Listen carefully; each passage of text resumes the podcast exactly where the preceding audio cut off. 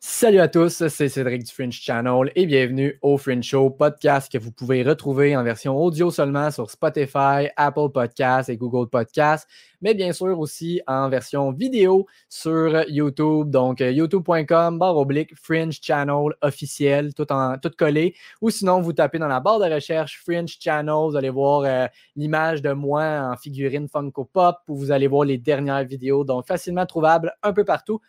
Aujourd'hui, on euh, reçoit Jenny et Matt. Donc, Jenny et Matt qui sont, euh, dans le fond, de, la famille et qui sont aussi des musiciens, qui ont chacun plusieurs projets de leur côté. Je n'irai pas en détail maintenant parce qu'on en parle en masse dans l'épisode, mais euh, en gros, aujourd'hui, on a aussi beaucoup abordé leurs projets en commun. Donc, Jenny et Matt, des, compositions originales qui sont extrêmement bonnes. Euh, ils ont un Patreon aussi où vous pouvez euh, les supporter. Non seulement vous les supportez au quotidien, mais vous les supportez pour la création de leur futur album. Et à tous les mois, ils font un apéro VIP. Donc, c'est en live. Vous pouvez suivre la soirée avec eux. C'est toujours le fun. Ça donne l'impression d'aller voir un show, étant donné que la pandémie nous empêche de faire ça et de participer à la conversation. Ils nous répondent en direct. Vous pouvez parler aussi avec les autres spectateurs. Donc, de super bons musiciens, de super bonnes personnes et de la famille. Je suis super content de vous euh, les présenter aujourd'hui. C'est également le premier épisode où je publie des, euh, musiques, en fait, des extraits. Des, euh, c'est même pas des extraits, je publie des chansons au complet. Alors, sans plus tarder, je vous invite à découvrir l'épisode. Bon French Show!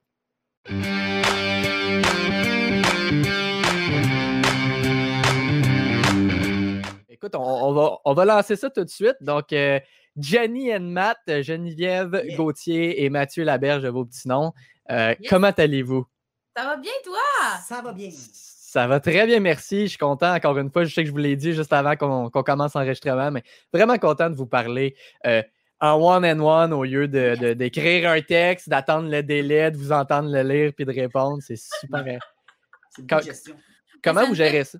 Ça nous fait fou plaisir d'être là, by the way. Merci pour l'invitation. Ça me euh. fait plaisir à moi aussi. Puis je voulais justement aller là-dedans. Écoute, bon, je suis certain que la plupart des gens qui vont nous écouter euh, soit me connaissent ou vous connaissent, ils ont une petite idée, mais bon, vous êtes deux, deux musiciens, deux, euh, deux personnes qui actuellement avaient un Patreon où vous faisiez un, un, apéro live une fois par mois. Puis on vient de parler un petit peu de la gestion de gérer un live et des commentaires. Comment vous trouvez ça?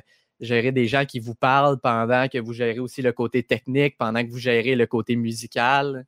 Ben, euh, on est un bon teamwork, sérieusement. Mathieu, c'est tout lui qui s'occupe euh, de la portion euh, technique. technique. du son, de l'image. C'était comme notre petit studio d'enregistrement. Puis moi, je suis l'aspect plus service à la clientèle, réponse aux questions. et puis, ben, je prends vraiment un malin plaisir à lire les commentaires pendant qu'on performe.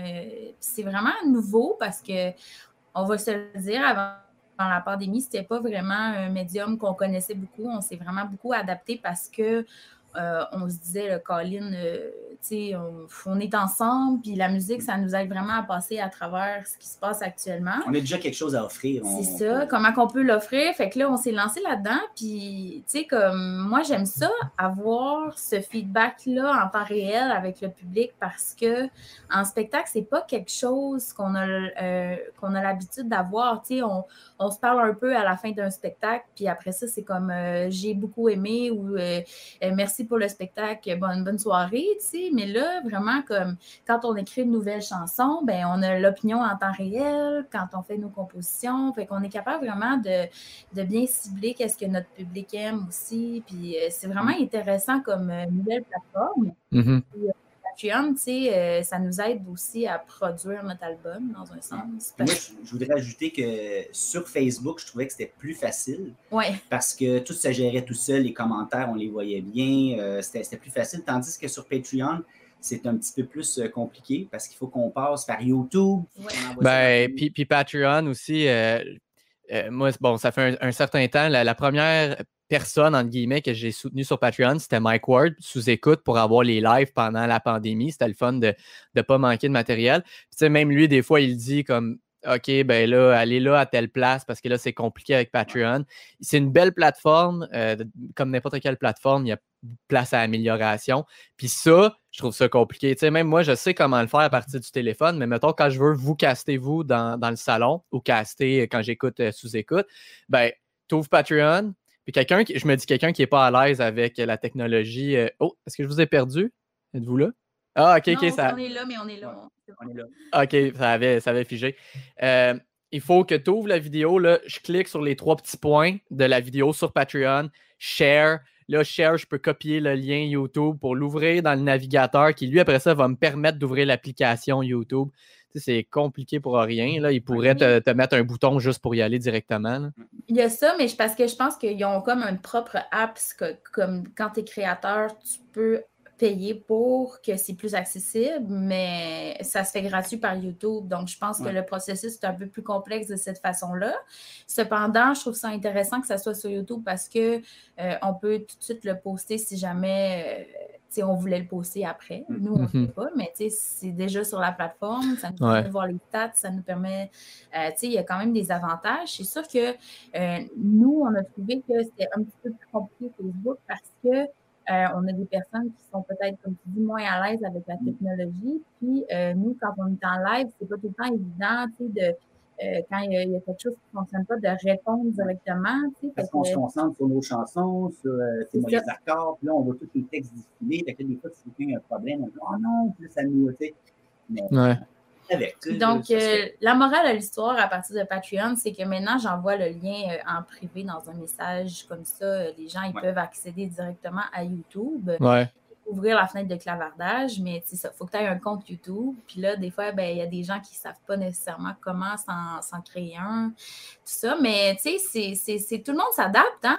Tout le monde s'adapte. Puis tu sais, quelque chose que moi, j'ai. Euh, bon, puis si je je parle pas comme si j'avais 70 euh, 000 personnes qui me suivent, mais tu sais, quelque chose que j'ai réalisé à un moment donné, c'est que tu y vas comme comme c'est le plus simple pour toi, puis le monde va suivre d'une façon ou d'une autre. Tu sais, c'est peut-être plate pour les quelques personnes qui vont avoir un peu plus de difficultés au début, mais la majorité des gens vont être capables de, suivre sur YouTube. Puis, une bonne partie des gens vont être capables de suivre puis d'interagir.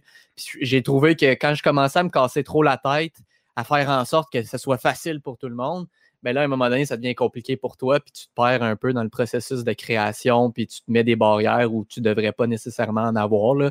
Ça ne veut pas dire de ne pas aider les gens, mais de ne pas se euh, de pas se rendre ça plus compliqué que ça. Mais en même temps, moi, c'est important que les gens qui, euh, qui, qui, sont là pour nous encourager puissent vraiment profiter de la plateforme. Je suis entièrement d'accord avec. Ouais, je, je suis d'accord avec toi, sauf que tu sais, en ce moment, c'est encore gérable, mais tu sais, demain matin, tu te réveilles, puis il y a 50 000 personnes sur euh, Patreon. Ça, ça serait cool, mais je veux dire, à ce moment-là, tu pourrais plus autant essayer de gérer ça pour chaque individu, de qui ça fonctionne pas. Puis, euh, tu sais, euh, je comprends, je comprends l'idée, mais, euh, mais je sais qu'aussi, à long terme, c'est un peu plus difficile. Mais en même temps, si moi, demain matin, j'ai 50 000 Patreon, j'ai un employé là, qui va nous aider ah aussi. ça, c'est certain, ouais. Là, on ajoute un si à l'intérieur d'un autre si. Là. On est en train de faire de la programmation. Là. Ça ressemble à la princesse Sissi. Exactement, en plein ça. Euh, écoutez, on va revenir avec Patreon, mais juste avant, vous êtes mes premiers aujourd'hui pour deux choses. Premièrement, vous êtes mes premiers invités où j'ai deux personnes, donc on est trois à discuter. Je trouve ça cool c'est une dynamique différente. Et deuxièmement, vous êtes aussi mes premiers invités où je vais faire jouer un extrait euh, musical. Puis là, c'est là où je voulais en J'ai dit le mot extrait. Puis là, hier, je pensais à ça. Je pourrais jouer un extrait. Puis, mais pourquoi un extrait? C'est un podcast de 1h20, 1h30. On a le temps de faire jouer une tonne au complet. Puis normalement, comme je vous disais, je ne fais pas de montage et j'en ferai pas vraiment, mais il y a de fortes chances que j'ajoute le vrai audio au montage parce que je faisais des tests avant de commencer l'enregistrement tantôt. Et euh, StreamYard, je pense, est vraiment pas fait pour, euh, pour la musique et les musiciens parce que ça fait jouer l'audio de mon navigateur, mais quand je réécoutais l'enregistrement, le son n'était pas, euh, c'était pas le son que moi j'entendais. Fait que ça se peut qu'en post-prod, après, j'aille rajouter le vrai audio pour être sûr que ça fonctionne bien. Puis je vais commencer. Écoute, la première chanson que je vais faire jouer, c'est celle que j'ai en tête. Je la chantais encore tantôt dans la douche. Donc, c'est pour vous donner une idée. On va faire jouer Work It Out que vous avez enregistré aux sessions live SPV. Donc, euh, je vais lancer. On les salue, effectivement. Donc, share screen. On va commencer ça. Onglet Chrome. Work It Out. Partager le contenu audio. On s'assurer. Donc, c'est une première pour moi. On s'assurer que tout fonctionne. Ah, Alors que je nous laisse à côté pour voir nos réactions euh, en vidéo, mais je vais nous muter et euh, on lance ça à l'instant.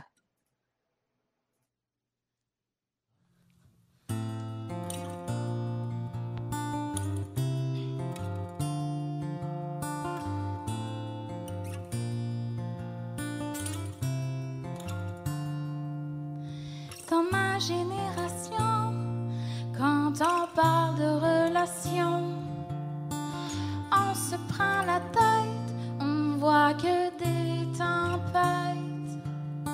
Je voudrais t'aimer, mais c'est trop compliqué. La peur de l'engagement, le trouble de mon temps. work it out with you, baby.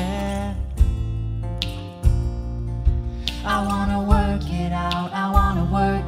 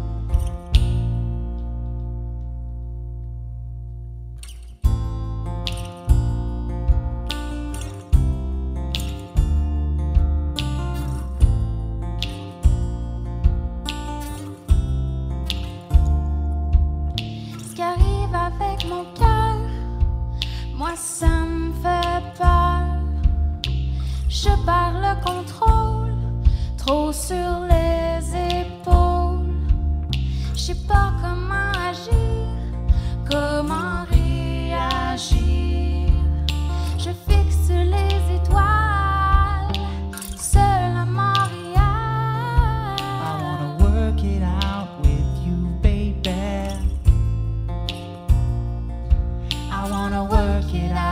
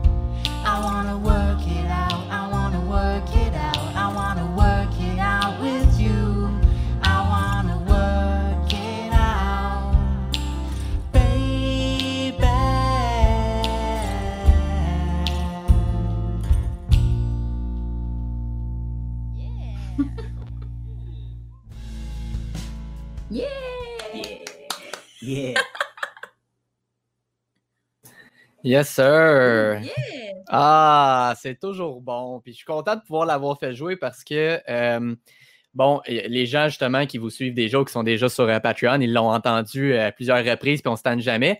Mais euh, je pense à des gens, exemple, je sais pas moi de mon côté, euh, je suis assez certain que mon père va, va regarder l'épisode, puis euh, je sais pas qu'est-ce qu'il a vu ou qu'il a pas vu, tu sais, veut, veut, veut pas, vu qu'il est moins, euh, il est plus présent vraiment de votre côté dans votre vie. Ouais. Fait que je trouve ça cool de pouvoir partager aux gens qui n'ont pas encore euh, entendu Ben, euh, ce qu'il a Georges. vu. Salut papa! Papa, papi, papi, papa, Georges, toi sur le vélo.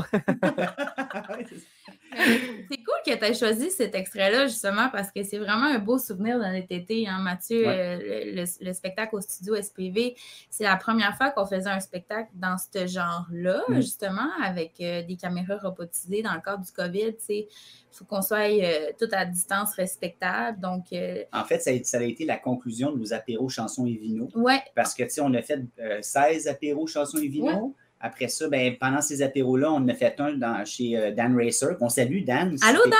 Ah, c'était cool ça aussi. euh, C'était très cool. beau show. Il y avait comme une évolution de genre, tu sais, de, de- du plan que vous voyez euh, maintenant si vous êtes sur YouTube. euh, Vous nous voyez ce dans plan-là, ce là. plan-là.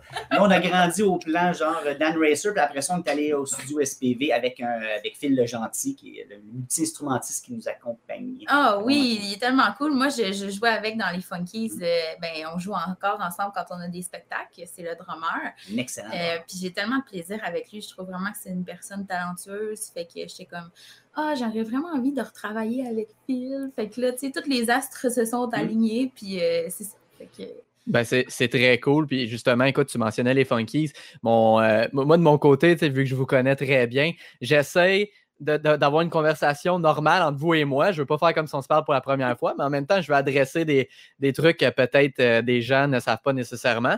Fait que, c'est certain que, bon, on, on va focuser sur Jenny et Matt, vu que c'est pas mal le, le projet de l'heure, du moins, euh, entre vous deux. Mais, euh, mais vous avez aussi des projets chacun de votre côté, vous avez des créations chacun de votre côté. Donc, on peut peut-être toucher un peu ça en commençant par euh, les Funkies. Donc, euh, Oui. euh, qu'est-ce que les Funkies? Puis, euh, euh, c'est quoi vos projets, en fait? Je vais vous laisser aller là-dedans, mais quels sont vos autres projets autres que Jenny et Matt? Ben moi, dans le fond, quand je suis arrivée à Montréal, j'avais envie de faire du corporatif, puis j'ai toujours aimé le funk puis le disco. Donc, euh, j'ai créé un gros band. On était, à l'époque, je pense, peut-être 12 au maximum de, des Funkies. Euh, puis on fait dans le fond des parties de Noël, des mariages, des choses comme ça. Donc c'est ce qu'on appelle des contrats plus corporatifs, des compagnies, des congrès, des choses comme ça. Donc euh, pendant plus de dix ans, j'ai fait beaucoup de ce genre de spectacle-là. Et euh, j'ai eu aussi Terrato, qui est un, un band de percussion brésilienne avec qui on a fait deux albums euh, dans les dernières années. Beaucoup de spectacles. Écoute, euh, au maximum de, de notre forme, on peut être 35 sur scène. C'est vraiment tout qu'un show. Mathieu a même déjà joué de la base Oui. euh, à une certaine époque pour Terrato. J'approuve. Yes. Puis moi, j'approuve qu'est-ce que tu dis aussi. C'est un- des excellents spectacles. À chaque fois que j'ai vu Terrato, là, c'est- il y a de l'énergie en maudit. Ah oui, puis je te dirais que c'est palpable euh, sur scène aussi. Tu sais, moi, il n'y a jamais un show que j'ai fait avec autant de fébrilité puis euh, d'énergie parce que, tu sais, comme 35 personnes qui share une énergie plus le public qui danse partout, euh, c'est juste mon gars, là. Moi, j'adore ça, faire des spectacles euh, de terrato. En prédominance des instruments de percussion, fait que ça te rentre dedans. Oui, ça vibre, là, exactement, c'est ça. Fait que, ben, c'est ça. Puis, euh, moi, c'est ce, qui est- c'est- c'est c'est ce que j'ai comme projet. Toi, Mathieu, si tu veux. Ben moi, écoute, je pense qu'il faudrait faire un autre euh, French show euh, juste pour. euh, Juste pour ça. Ben, c'est c'est dans les plans éventuellement aussi, des, des shows Mais- individuels, mais je- Mais je veux dire des highlights, tu sais, Jen, Jenny puis moi, on s'est rencontrés euh, dans le groupe de MC June. Ouais. Moi, je suis un multi-instrumentiste, j'ai joué, euh, j'ai chanté, j'ai joué de la bass, j'ai joué du drum. J'ai joué, euh, ben, en fait, j'ai joué, j'en joue toujours, là. Mais euh, back in the day, j'étais drummer pour ce slammer rapper-là qui s'appelle MC June. Et moi, choriste. Puis elle était choriste, mais on ne s'était pas rencontrés parce qu'on a pratiqué genre. C'est ça, j'ai pratiqué, on appelle ça en sectionnel dans le monde de, de la musique. Fait que moi, puis le bassiste, puis MC June, on jammait ensemble. Puis MC June, lui, souvent, qui jammait avec d'autres personnes, d'autres moments donnés. Puis là, à la fin de tout ça, on s'est rassemblés pour la générale du spectacle. Puis là, ben, j'ai rencontré euh, ma merveilleuse Jenny. Et Oui. puis, euh, ben, c'est ça. Puis, ben, le soir qu'on est sorti, le soir du lancement, après, ben, là, il a commencé à avoir des petites, des petites flamèches. Fait que c'est ça. Ben, c'est ça. Puis moi, j'ai fait ça. J'ai fait, j'ai été un cowboy. J'étais un graphique, des, euh, graphic artist sur Instagram. Euh, je fais plein d'affaires. Mais t'es- T'es dans un hommage au Red Hot Chili oui, Peppers oui. aussi. Puis d'ailleurs, euh, Cédric, tu as, tu, tu, tu viens bien. Tu as participé. Ouais. ça me, dit, que- ça me dit Bravo. quelque chose. Attends, attends. je- T'oublies euh, des choses aussi. Ben non, mais en fait, si j'oublie pas des choses, j'en ai tellement. Tu sais, j'ai été. Mathieu euh, Laberge, il y a un album aussi, Oui. Country Blues, Mathieu Laberge. Moving for Masses, si vous Oui. avez de la musique plus expérimentale électrique. Ben, j'ai une, tiens, j'ai une question pour ça. euh, Pas que je veux te couper dans ton élan, mais c'est parce que j'ai vu aussi que je pense hier ou avant-hier, tu as justement repar- repartagé euh, quand tu avais sorti, je crois, Forever de, de- avec ton projet Moving for Masses. Tu, euh, est-ce que tu fais des, des- des- des- des nouvelles productions ces temps-ci ou t'en es où avec la, la musique électronique?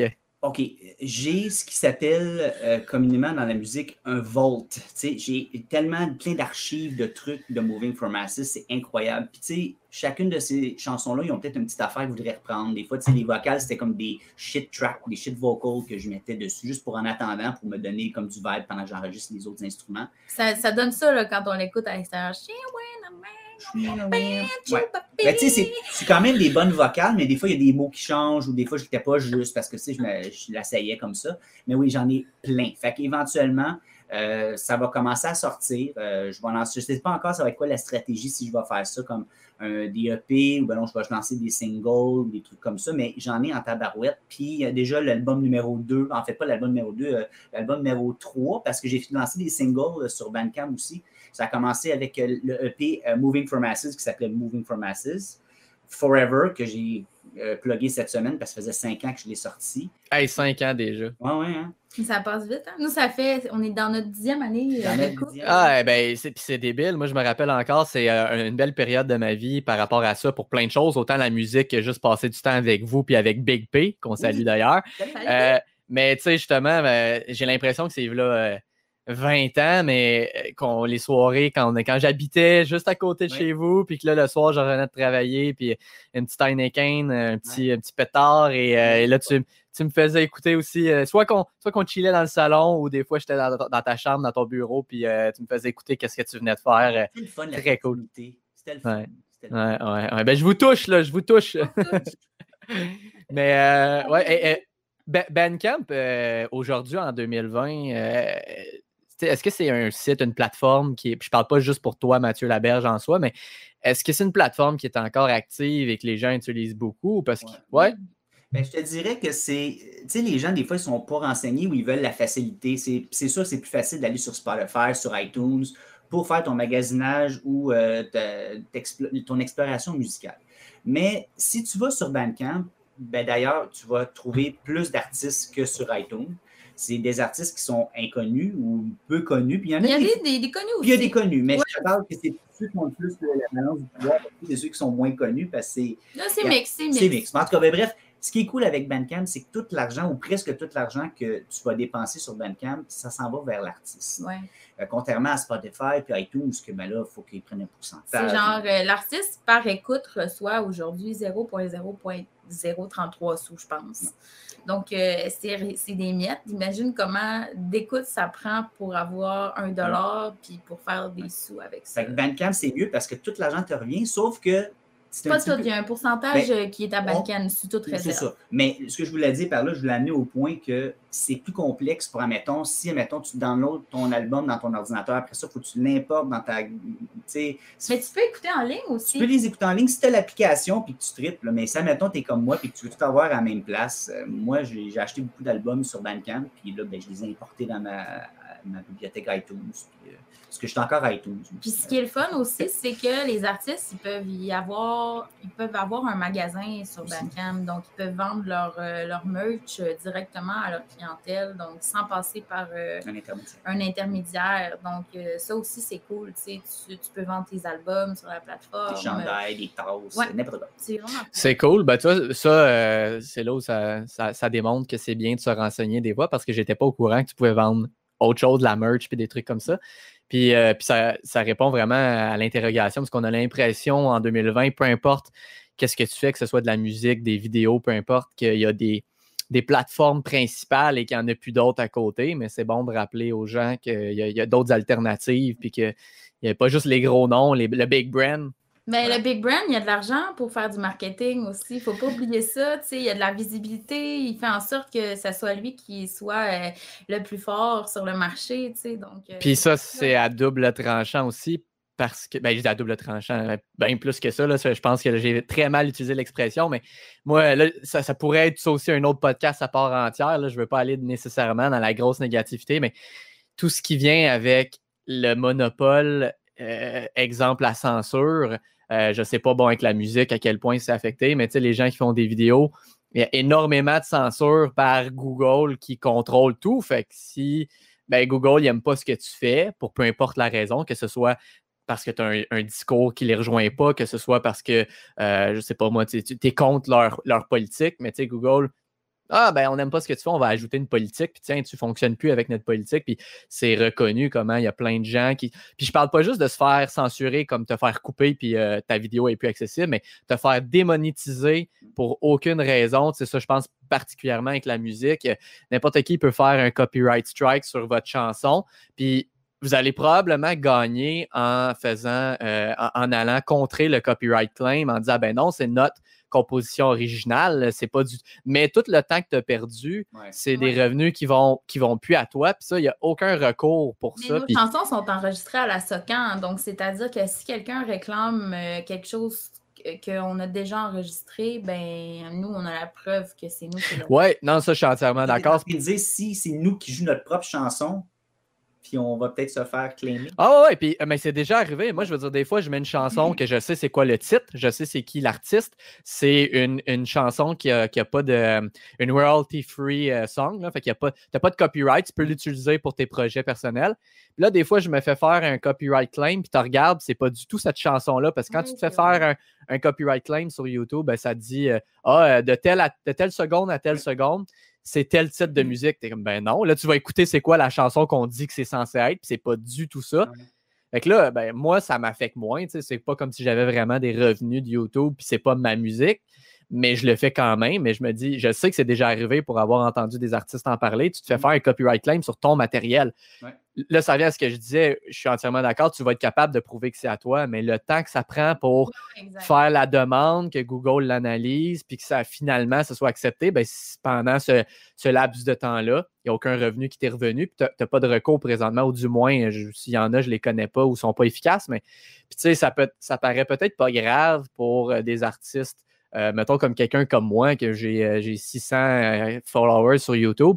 Mais tu sais, il y en a des fois, là, que ce soit un podcast, que ce soit une, une- une musique, des compositions, ben, eux, ils tirent des revenus de ces vidéos-là.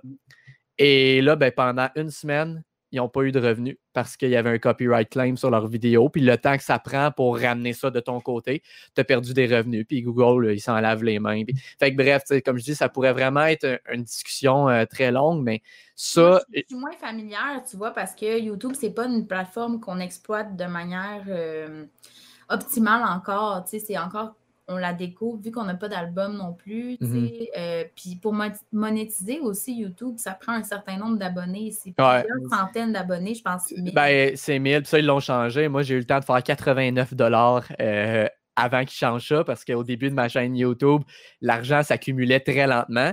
Euh, mais moi, j'ai toujours vu ça positivement. Ben, regarde, même si c'est pas un gros montant puis que ça l'a pris trois ans et demi faire 89 dollars, c'est quand même 89 dollars que j'ai fait en faisant des vidéos chez nous, tu sais. Ben ouais, c'est cool. Puis là, ben, ils ont changé ça. euh, ça fait deux ou trois ans quand il y a eu le gars. ben, là, je sais pas qu'est-ce que vous connaissez ou connaissez pas. Moi, YouTube, c'est. Ma plateforme numéro un. C'est ce que je consomme le plus. Ça fait des années que j'ai pas le câble.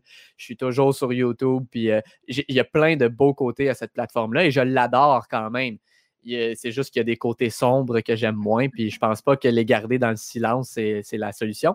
Mais quand il y a eu une grosse, euh, il y a- eu une grosse histoire qui est arrivée avec, euh, je je pense que c'était Logan Paul. C'est Logan ou ouais Logan. Il y avait- Logan, Ben oh. c'est deux frères, mais il me semble que c'était Logan Paul euh, parce qu'il y a- il y, a Jake et Logan, je pense. Je les suis pas, mais on- je les Oh, connais de nom. Ouais ouais. Hey, ça fait longtemps que j'ai pas vu ça. Mais ouais, il y a un. ouais, ouais, il est pas intimidé par le petit canif, puis il sort un gros couteau, ça, ça de long. Mais ouais, il y a un des frères qui avait filmé un, quelqu'un de mort qui s'était pendu au Japon. Et là, à partir de là, euh, Google avait tout changé la structure à cause d'un imbécile. Ils ont démonétisé plein de gens, dont moi, euh, parce que j'ai pas. monde, dans le fond, qui était monétisé à moins de, 100 de 1000 abonnés. Ouais, ouais, puis tu sais, là, souvent, il y en a qui disaient, ben, ça change quoi pour toi? Tu fais pas d'argent. Je dis, ouais, mais c'est- vrai, là. j'ai- Puis, mais mais tu n'as plus rien. Euh, puis c'est juste le principe au-delà de ça que c'est encore les petits créateurs qui payent pour les niaiseries d'un gros imbécile. Puis quand je dis gros imbécile, je parle gros, sa chaîne, là, il y a des millions d'abonnés. Puis parce que lui a été cave, parce qu'à un moment donné, je trouve qu'il y a beaucoup de gens comme ça qui grossissent vite en faisant des niaiseries sur YouTube, parce qu'ultimement, c'était ça son contenu. Ben, ils deviennent déconnectés un peu. Puis qu'est-ce que je peux faire pour avoir le plus de vues possible? Mm. Puis là, ben, c'est tous les petits créateurs. Moi, c'est vrai que c'est vu que c'est pas une source de revenus principale, loin de là, ça ne m'affecte pas vraiment. C'est juste plate. Mais il y en avait qui, qui peut-être pouvaient tirer un petit peu de revenus occasionnels, que là, ben, ils, ont, ils ont été Mhm. impactés parce que c'est 1000 abonnés et il faut que tu aies quelque chose comme euh, 4000 heures de lecture de ton contenu dans les 12 derniers mois. Ouais, qu'il y en a qui- vraiment, C'est complexe. là. C'est Exact. pas aussi simple. Puis même, je te dirais, tu sais, euh, aujourd'hui, YouTube, euh, avant, exemple, euh, avec les Funkies, par exemple, quand on avait une vidéo promo, on le mettait sur YouTube, puis on le partageait sur Facebook. Donc, toutes les vues se concentraient sur un seul et même vidéo. Mais aujourd'hui, tout a vraiment changé rapidement avec les algorithmes, puis les réseaux sociaux, euh, la manière que ça fonctionne. Donc, euh, aujourd'hui, quand on poste un lien YouTube sur Facebook, automatiquement, l'algorithme fait en sorte qu'il est beaucoup moins visible sur le fil d'actualité des gens qui sont abonnés à ta page. Donc, c'est moins recommandé de faire des posts YouTube. Donc, c'est encore plus difficile d'avoir des abonnés puis des followers. Mm. C'est encore plus difficile d'être monétisé puis c'est encore plus difficile d'avoir des views. Donc, euh, là, la, la- la best practice dans le marketing web, si tu veux, quand tu as une vidéo YouTube, c'est de mettre un extrait puis là, de faire aller les gens sur un lien externe. Mais là, c'est Mm. tout le monde qui clique. Donc, c'est vraiment de mettre ton vidéo sur euh, Facebook et sur YouTube, mais c'est que ça divise, tu sais, Mm. puis ça met pas tout à la même place. Exemple, dans mon temps, jadis, il y a 10 ans, Quand, quand j'étais jeune! j'étais jeune, j'avais eu comme euh, en une, une fin de semaine, on avait eu 6000 euh, une semaine, on avait eu 6000 vues, je pense, sur notre vidéo parce qu'on l'avait vraiment euh, fait la promotion puis tout ça. Tu sais, aujourd'hui, c'est pas quelque chose qui est facile à faire, tu sais, à moins que tu sois quelqu'un euh, qui vit de ça, un influenceur ou quelque chose qui crée vraiment du contenu de manière assez euh, Beaucoup de contenu. euh, journalière, finalement, tu sais. Donc, moi, je, je faisais un vidéo par année, puis tu vois, il y en a un qui est rendu, je pense, à 13 000 vues. Il y en a un que, sur mon agence qui a 35 000 vues. Aujourd'hui, en 2020, 20, oui, on est toujours... en- on, est encore, on est encore dans cette marde-là. It's the là là. 2020 vision. Ben, c'est beaucoup plus compliqué, tu sais, quand tu es un créateur pas connu, d'avoir ce trafic-là, finalement. Moi, c'est ce que j'ai trouvé à travers les années qui avait le plus évolué euh, différemment, si tu veux. là. Ben oui, puis moi personnellement, j'ai j'ai un peu réglé cette, euh, cette question-là dans ma tête. Euh, Ça règle pas 100% la, la situation, mais après avoir parlé avec Jérémy, mon, mon premier épisode là, de la chaîne Modi, un YouTuber français, j'aimais sa vision. Et, moi, écoute, puis, oh, je suis curieux, je, voulais en, en venir justement aux réseaux sociaux, fait que ça tombe bien, on est exactement dedans, mais euh, moi, j'ai de, de la misère avec les réseaux sociaux. Qu- Quand je poste, je suis vraiment, j'ai vraiment envie de poster. C'est pas forcé. Mais si je me mettais à poster à tous les jours, ce serait forcé. Puis pendant longtemps, je me posais la question, euh, tu sais, puis j'ai essayé plein d'affaires, j'ai eu différents projets. Euh, j'ai eu un projet de vlog, j'ai eu ma chaîne ici, French Channel, podcast. J'ai essayé au, euh, début de la pandémie, tu sais, j'avais envie d'essayer quelque chose en anglais. Puis je me casse tout le temps la tête à savoir, ah, je mets ça où, je mets ça comment, sur quelle plateforme, comme, comment je, fais la promotion. Puis, et, et- et vraiment, à chaque fois, j'ai toujours eu l'impression que j'étais trop divisé, trop ci, trop ça. Puis je me cassais la tête. Puis, et moi, les, réseaux sociaux, c'est de plus en plus pour moi une source d'anxiété. C'est pas intense, je dors bien le soir, mais euh, je, je- je commence à, tu sais, des fois, je vais faire des marches, puis j'amène pas mon téléphone. Euh, Val et moi, on veut des enfants, mais étonnamment, moi, moi, je me sens prêt à, à élever des enfants éventuellement. Je veux dire, j'ai des bons contacts avec les enfants. C'est pas ça qui me stresse. Ce qui me rend anxieux, c'est d'élever un enfant dans un monde où ils ont tous un téléphone puis accès aux réseaux sociaux. Je sais pas encore comment je vais gérer ça. Euh, c'est- con, là. Je Je- ne sais pas encore c'est quoi que ça va être la nouvelle. Ben, technologie quand en plus- Quand tu as des enfants. là. Ouais, il y a ça En plus, exact. Ça va être pire qu'un téléphone, ça va être des lunettes, puis tu vais... ils verront jamais rien. Ben, mais moi, c'est pas la technologie en soi qui me dérange. C'est vraiment euh, c'est le, le contact des réseaux sociaux avec les gens, puis comment je le vois, là, à force d'écouter un nombre incalculable de podcasts, euh, je vois comment les enfants sont affectés par ça, là, puis c'est fou, là, je veux dire, il n'y avait rien de parfait quand vous autres, vous étiez au secondaire ou quand moi, j'étais au secondaire, mais même si moi, j'ai grandi avec la technologie, jusqu'en secondaire 4, on avait des cellulaires, mais il n'y avait pas Internet dessus, c'était rare, là, si t'avais Internet.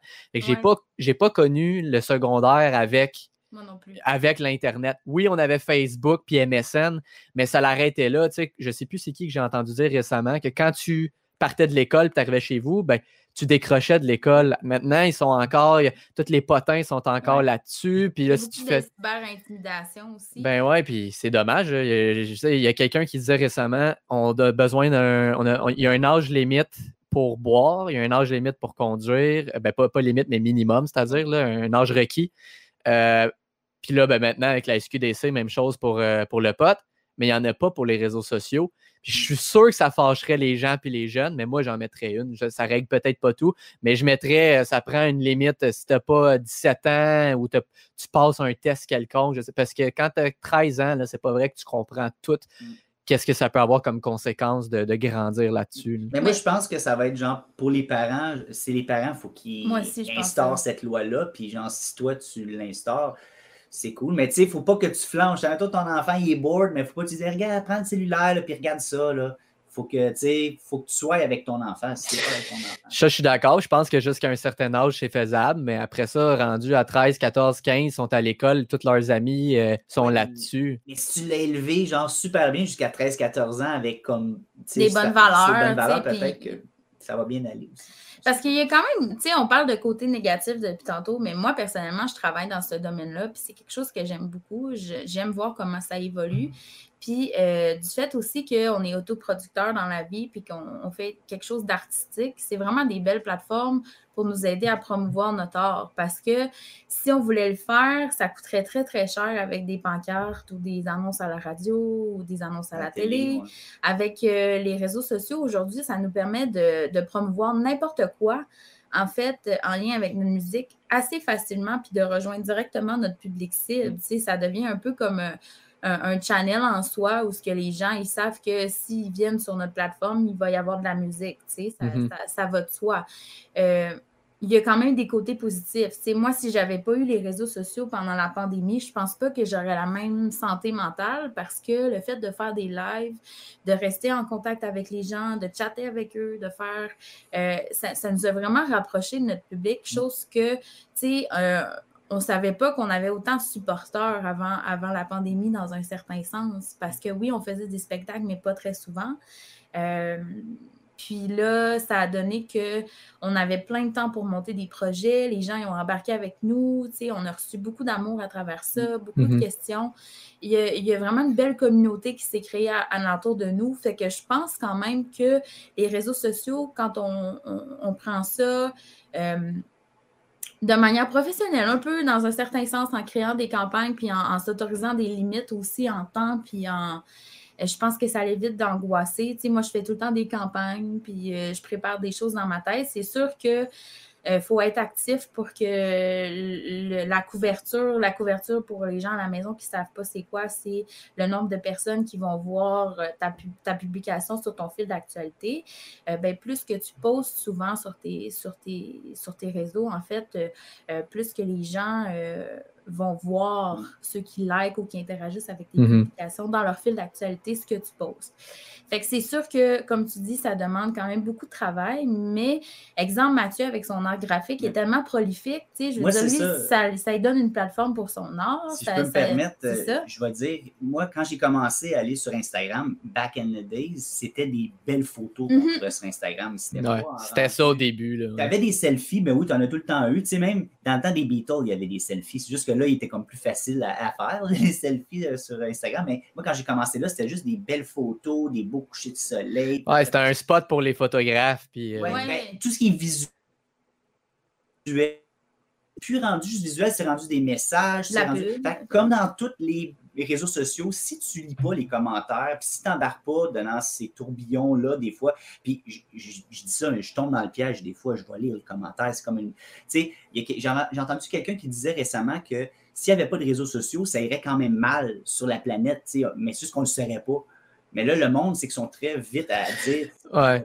Ben, ben tu, tu confirmes ce que je dis souvent que c'est exactement ça. C'est que, sais, quand il y en a qui disent ça va donc bien monde, ça va donc bien mal aujourd'hui dans le monde, euh, c'est ça a toujours été mal. Moi, je pense que ça va même mieux aujourd'hui qu'avant. C'est juste parce que il y a des caméras partout, puis l'humain focus sur le négatif. Je sais que j'apprends rien à personne, mais ça fait qu'on on voit que le négatif facilement tout le temps. Euh, moi, je pense quand même qu'on est dix fois, tu sais, on est dans une position dix fois meilleure socialement que v'là 50 ans puis v'là 100 ans, malgré, tu sais, je veux dire, chaque époque aura ses problèmes spécifiques. C'est Mais je-. Exactement, mais je suis quand même ben, je suis sûr que quelqu'un dans 150 ans va être plus heureux d'être en vie dans 150 ans qu'aujourd'hui. Mais moi, aujourd'hui, je suis bien plus heureux d'être en vie à une époque où, euh, justement, on, on prend conscience de plein de problèmes sociaux que, v'là 60 ans, on les mettait en dessous du tapis, puis euh, c'était pas important, tu sais. Fait que Moi, oui, Contrôle social, c'est vraiment une, une bonne époque, même si c'est pas une bonne époque, ça aurait dû être réglé là, super Mm. longtemps, mais c'est le fun que les gens en parlent, puis qu'ils s'ouvrent les yeux, puis les oreilles. Puis il n'y a pas de, moy- de mauvais moyens pour dire ces choses-là. Mm. Tu sais, exemple comme, je vois, oui, je m'en vais là, la vague de dénonciation qu'il y a eu.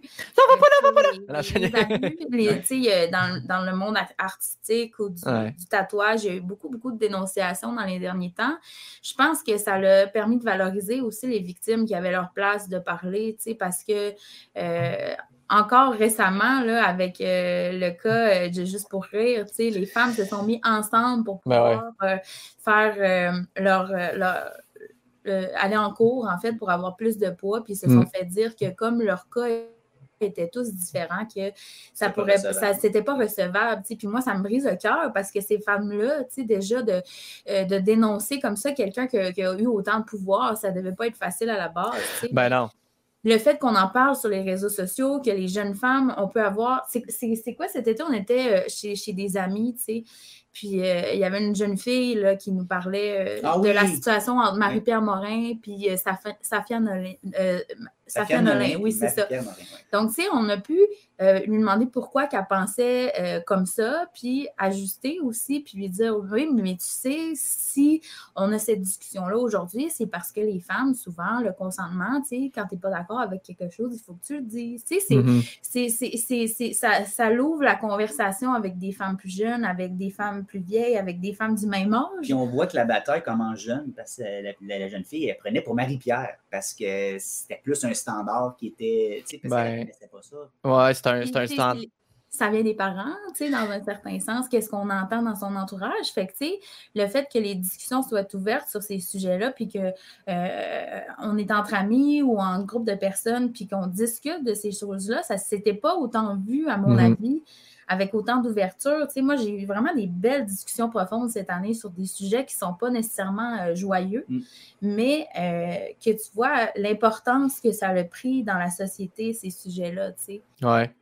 Puis il faut, faut focuser sur ce que tu viens de dire, l'importance que ça l'a pris parce que il y a- il y a- on voit quand même encore, puis ça ne disparaîtra pas du jour au lendemain, mais c'est des gens qui vont commenter euh, sur des articles quand il y a des nouvelles qui sortent, puis c'est des commentaires dégueulasses, là, tu sais, justement pour appuyer.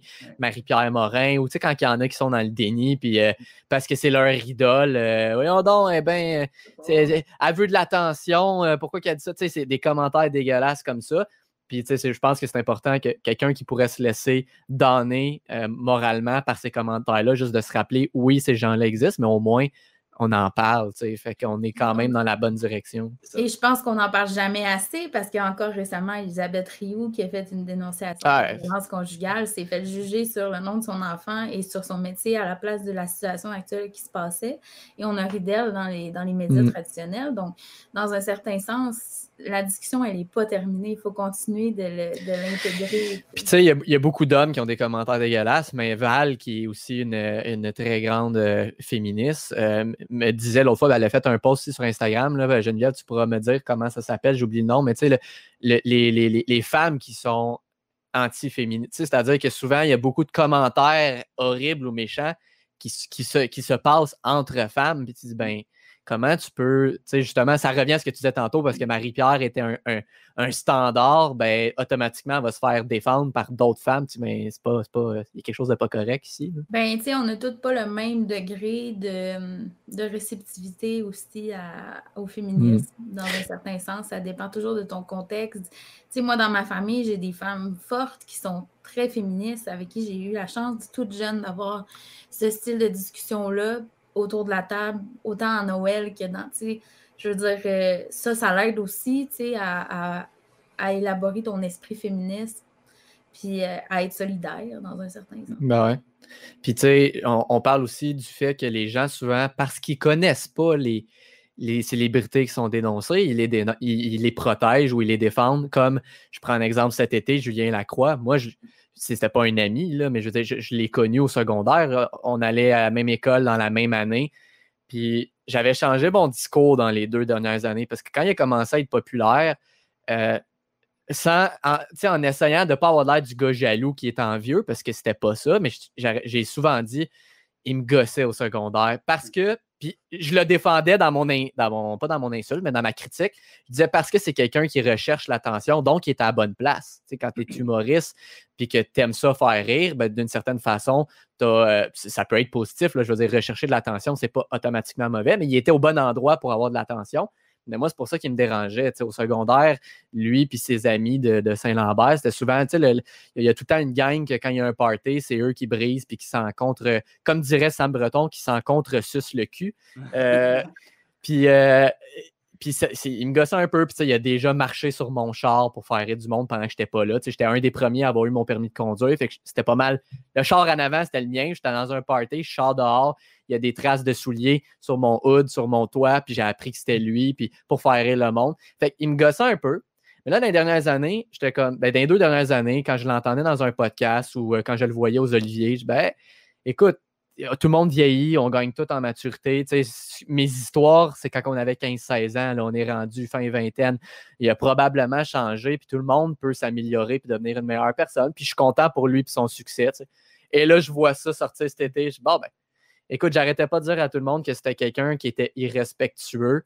Mhm. Puis là, il a été dénoncé pour avoir été extrêmement irrespectueux. Puis là, je voyais le monde qui le défendait dans les commentaires. Non, non, non, ça se peut pas. Puis je suis comme, écoute, moi, je l'ai connu.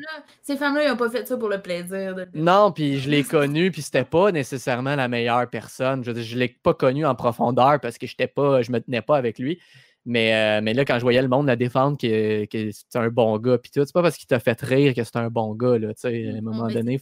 C'est- qu'il il te fait voir ce qu'il a envie de te faire voir aussi, dans un certain sens. C'est sa, sa personnalité publique. Moi, je ne le connais pas beaucoup, donc je ne peux pas avoir euh, d'opinion sur euh, qu'est-ce qu'il était comme humoriste ou euh, whatever. Là, mais bref, c'est ça. Hein? Il est arrivé ça. Puis tu sais, même quand, quand quelqu'un donne un fait, moi je me rappelle un des euh, quand il avait publié, euh, pour, pour faire ça bref, il avait publié un message d'excuse sur euh, son Facebook, là, un message un peu poche. Là. Et il y a une fille de notre secondaire que je connais, qui est une artiste aussi. Là, là je n'ai pas suivi récemment, mais je, je crois qu'elle est dans une agence d'artistes. Ça faisait de l'impro, puis euh, je pense qu'elle était à la télévision à l'occasion. J'ai vu son commentaire sur le post, elle disait ben moi, ça fait dix ans que je connais Julien dans la sphère personnelle et il n'y a rien de ce que j'ai lu dans la dénonciation qui m'étonne. Et là, tu as des gens qui commentent Ben, qu'est-ce que tu veux dire? Euh, explique. Que- ah. Fait que, tu des fois, c'est dur aussi de raisonner les gens qui, qui veulent garder une fausse image de leur idole. Mais ça sera toujours comme ça. Exactement. Bon, si on revient dans le positif maintenant, parce que, parce que c'est vrai que les réseaux sociaux, bon, euh, il y a plein de positifs. Je serais hypocrite de, de le cacher.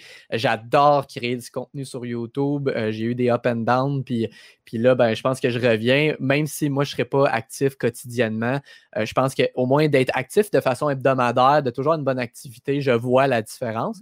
Euh, et, bon, de votre côté, euh, pour revenir à Patreon, quand est-ce que vous avez décidé et, comment? Ça a été quoi le processus qui, que vous avez décidé? Bon, ben, on va, on va lancer ça, puis on va voir c'est quoi la réponse? Ben moi, ça fait plusieurs années que j'avais discuté avec un ami de Mathieu qui s'appelle Sébastien, qui à l'époque, il m'avait parlé de Patreon, m'avait expliqué un peu comment ça fonctionnait, mais à l'époque, salut Sébastien Oui, salut.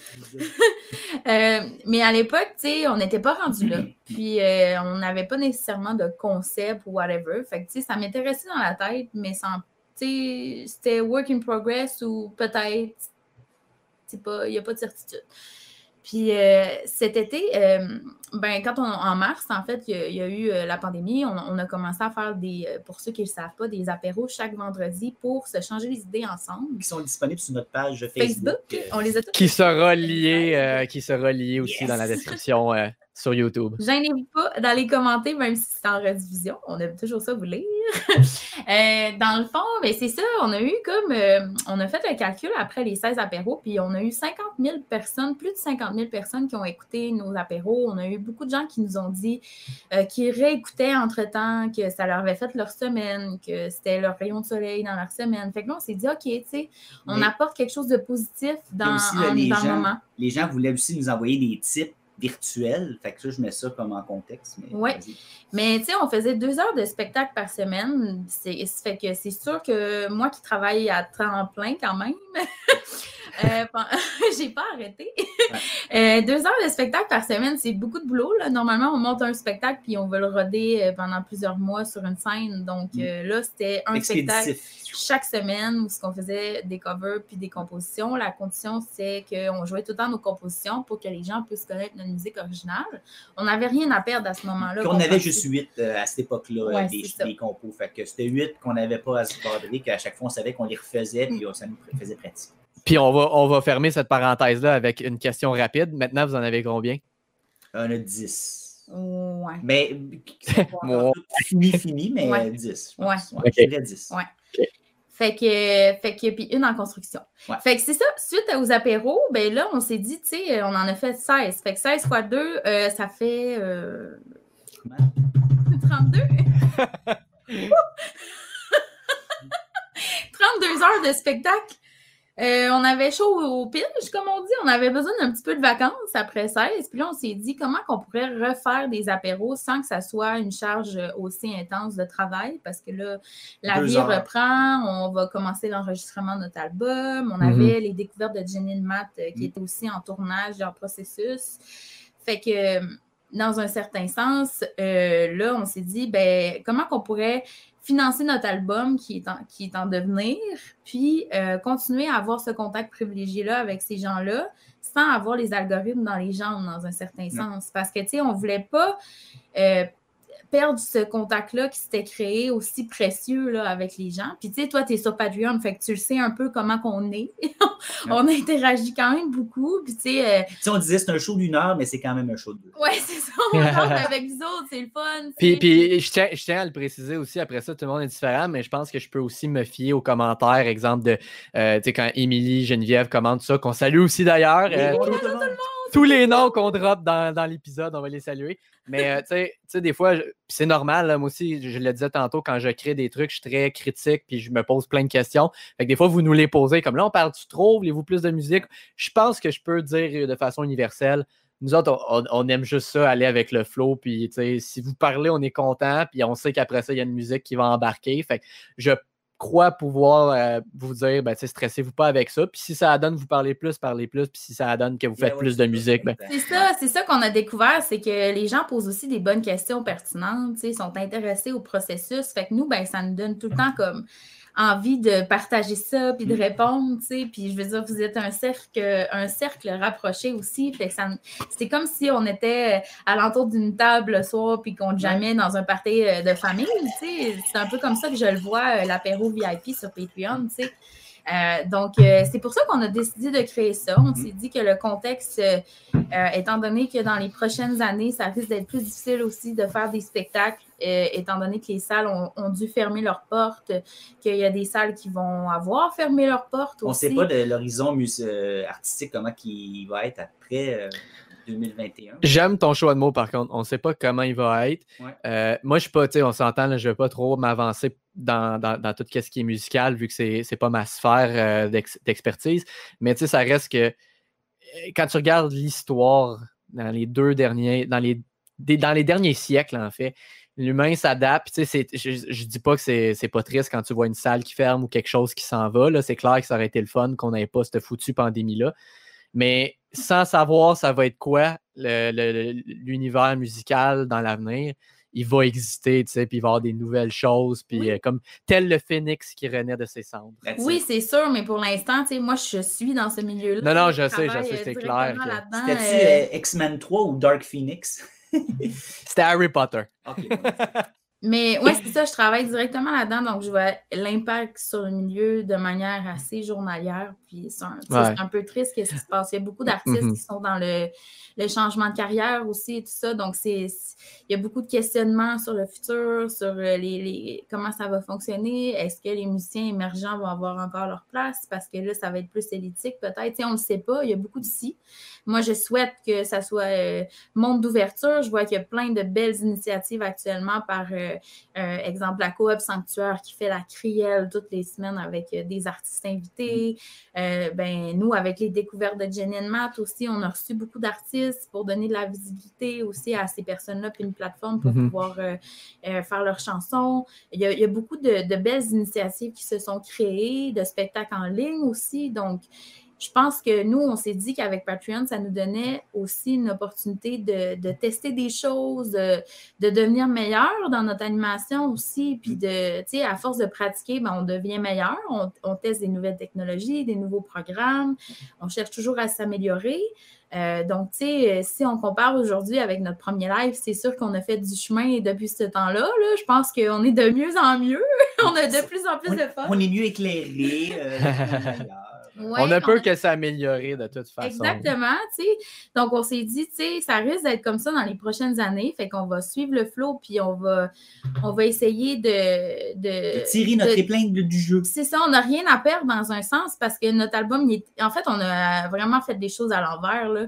Normalement, il ne faut pas que tu montes tes chansons avant de faire ton album. Il ne faut pas que. Tu sais, nous, on a tout dévoilé. on Ouais. est complètement transparent. Plein de fois. Mais euh, c'est pas grave, tu sais, parce que justement, le positif que tout ça nous a amené, ben, genre, C'est ça, je leur ferais demain Mhm. matin, tu sais. Fait que c'est ça, c'est. Moi, j'ai eu beaucoup de, de, de bons ressentis par rapport à tout ce qui s'est passé là, depuis ma, Ouais. ma Ben. Puis, ben, puis tu sais, qu'est-ce que tu dis que, que bon, vous, vous l'avez fait à l'envers, ça ramène un peu à ce qu'on a parlé tantôt quand je disais que j'ai réglé la situation dans ma tête en ne me compliquant plus la vie, puis en faisant qu'est-ce que je veux. C'est clair que si qu'est-ce que je veux, c'est clairement de autodestructeur, je le ferais pas, là. mais je veux dire, en dehors de ça, je fais qu'est-ce que je veux, puis non seulement j'ai plus de plaisir, puis quand tu as plus de plaisir, les gens le ressentent, fait qu'eux aussi en ont plus.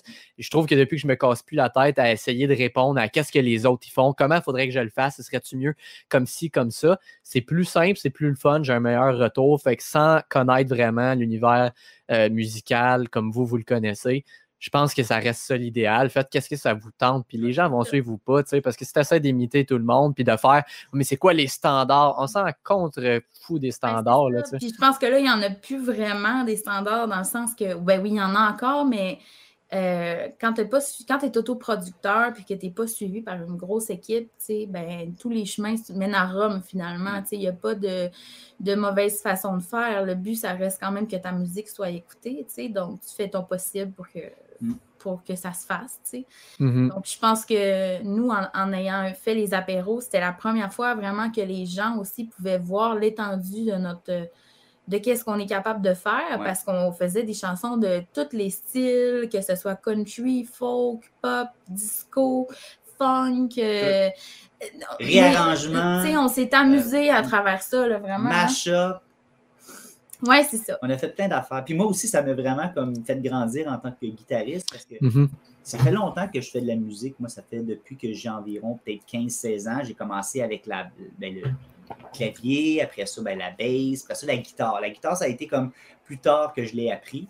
Et puis, euh, puis je me suis jamais considéré, tu sais, le monde me disait, ah, t'es bon en guitare, t'es un bon guitariste. Mais avant la pandémie, je me débrouillais, je m'accompagnais. Oui, bien. oui, ben, tu sais, je veux dire, on est tous.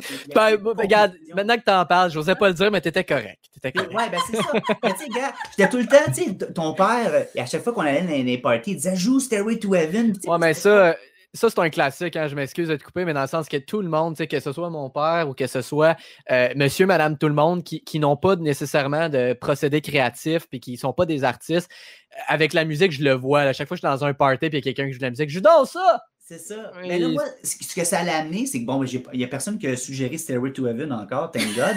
Euh, mais ça m'a fait apprendre des tunes, exemple, pour que tu m'aimes encore de Céline Dion. Euh, écoute, j'ai joué cette tune-là à base il y a longtemps parce que j'étais obligé de la jouer pour un cours de musique dans un cadre scolaire.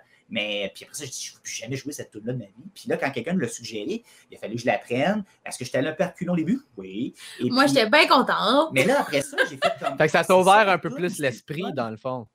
Non, en fait, là, c'est- à cette heure, quand j'écoute une tune, oui, elle a un style, tu sais, mettons, c'est du pop ou c'est du pop matante ou c'est du pop, euh, c'est du pop punk ou c'est c'est du, du différents styles de musique. Mais là, après ça, moi, je me dis, une tune, c'est comme une personne. Tu peux l'habiller comme tu veux après. Puis moi, c'est comme ça que je vois ça. C'est que je vois la toune tout nu. Je vois la personne tout nu. hein? Puis là, je vais dire, euh, je vais te mettre. Chacun ses tripes, hein? je vais te mettre un arrangement plus jazz, tu sais, puis je mets, je mets, je mets un genre de petit, euh, un petit manteau de jazz. Puis là, ben là, je la- je la- jazz. Puis là, à un moment donné, ben, je dis, ah, crime, je vais la jouer un petit peu plus folk. Ben non, je vais la faire un peu plus comme ça. Je- ça m'a ouvert ça, moi, la pandémie, parce qu'avant, tu sais, faire des versions de tunes, ça m'était- ça m'arrivait d'en faire, mais là, n'avais pas eu l'opportunité autant, là. de digging, non. Puis, tu sais, Mathieu, il faut dire que lui, ben, c'est ça, il a, il plus son travail, comme les cinémas sont fermés. Donc, euh, lui, il avait beaucoup plus de temps que moi pour pratiquer aussi. Mhm. Donc, l'après-midi, ben, ça lui permettait tu sais, de, de justement se familiariser avec Ouais. les chansons. Le soir, on pratiquait, mais je te dirais là, que dans la première phase, on n'a pas beaucoup sorti de la maison. Là. On a beaucoup pratiqué tous les jours. Ben aussi, on savait pas euh, qu'est-ce que ça impliquait de sortir de la maison. Ouais, ben c'est ça, tu sais, aujourd'hui, des fois, j'entends du monde parler de- du mois de mars, avril. C'est facile de parler avec notre vision de que- comment ça se passe aujourd'hui, mais à ce moment-là, on était 100% dans l'inconnu. On, on fait quoi puis on s'en va où? Ben, je suis content d'entendre ça. Je suis content d'entendre que ça, la, la pandémie t'a amené cette, euh, cet élément positif-là Mm. parce que, euh, encore une fois, sans, sans plonger dans le négatif, pas du tout, c'est pas ça mon point, mais tu sais, vu que tu es beaucoup actif sur les réseaux sociaux, je, te, je sentais quand même ton, à travers tes posts, euh, ton moral euh, un peu plus, ce qui est normal, là, mais je, je ressentais ton moral plus bas. Fait que je suis content quand même de voir que tu, euh, tu ressors des trucs positifs, de- des trucs positifs de ça. Ouais. Ben, tu sais, quand on n'avait pas une bonne semaine puis qu'on arrivait à l'apéro, c'était le meilleur moment de la semaine. Mais- ça mais nous- fallait qu'on- Ça nous repépait. là. Il fallait qu'on commence à jouer parce que des fois, je me rappelle, mettons, de certains lives qu'on arrivait genre juste avant là, de- d'aller en ondes, puis c'était pas une bonne journée là, cette journée-là, puis ça, comme c'était lourd, puis dès qu'on commençait, dès qu'on pesait le live, tu sais, au début, il fallait qu'on se force, et, hey, ben, ben, pas on, moi, moi, mettons. J'étais comme, ah oui! Puis là, après ça, plus que ça allait, plus que je suis comme, Ah, ok, je suis dans mon élément, je fais ce que Mhm. j'aime. Puis là, j'oubliais. Là, ben, Tous les problèmes disparaissaient. faut se dire qu'il y a un gros stress aussi avant de faire un live de deux heures. Il faut, faut que tu te rappelles de tous les accords, de toutes les chansons, de, euh, de comment des petites subtilités dans chacune. Il ne faut pas oublier ce mot-là. Faut pas tout... Puis là, en plus, tu tout ce qui se passe dans la vie. Puis là, après ça, tu as l'aspect technique aussi. Puis là, tu es comme Ah! Mais euh, non, ça m'a fait vraiment beaucoup grandir. Je te dirais que ça, ça va mieux aujourd'hui. Ouais. Euh, je suis plus confiant. euh, puis, euh, puis en plus, je suis, je suis meilleur à la guitare. Ben, c'est cool. Puis, tu sais, le monde qui te connaisse, qui écoute ça, qui t'ont entendu dire là, trois minutes, ben, tu sais, je me débrouillais, mais là, avec la pandémie, là, je suis meilleur. Là, tout le monde va, va écouter. Je, ben, moi, je le trouvais excellent. Là. Ça, fait, Moi, je le trouvais déjà bon. Là. ça fait 25 ans que je trouve que. Mais ça, ça- c'est encore à cause de, des nombreuses tunes que j'ai fallu que j'apprenne, parce qu'il y a certaines tunes que j'avais jamais jouées, donc j'avais jamais joué ce genre d'accord-là ou de suite d'accords. Puis là, ça m'a tout ouvert à Ah oui, tu peux aller là, de là, puis tu peux faire cet accord-là. Puis Puis il faut dire aussi que, tu sais, Mathieu puis moi, comme on t'a mentionné tantôt, on a d'autres projets dans la vraie vie. Fait que comme tout a été stoppé en même temps, ça nous a donné l'opportunité de travailler beaucoup ensemble, chose qu'on ne faisait pas tant souvent que ça à la base parce que on était chacun notre bord en tournée, on se voyait pas beaucoup. Donc, quand on se voyait, tu sais, on avait envie de vivre notre couple. puis il y avait la vraie vie aussi, travailler. euh, tu sais, on a des jobs alimentaires, donc. euh, Tu sais, fait qu'on essayait de, le- de mieux ajuster ça dans notre horaire, mais on n'aurait jamais pu travailler autant intensément euh, sans ce contexte-là. Mhm. Parce que là, on s'est retrouvés 24 heures sur 24 ensemble, tu sais, puis on s'est dit, Caroline, euh, tu sais, on s'aime bien, là, mais genre, ça nous prend des petits objectifs là, pour, euh, pour être en mesure de ne pas déprimer. Moi, je suis une hyperactive un peu euh, dans les projets. J'ai toujours 172 projets en cours. Ouais, ouais. Je suis dans le même club que toi. On est dans le même club, les trois.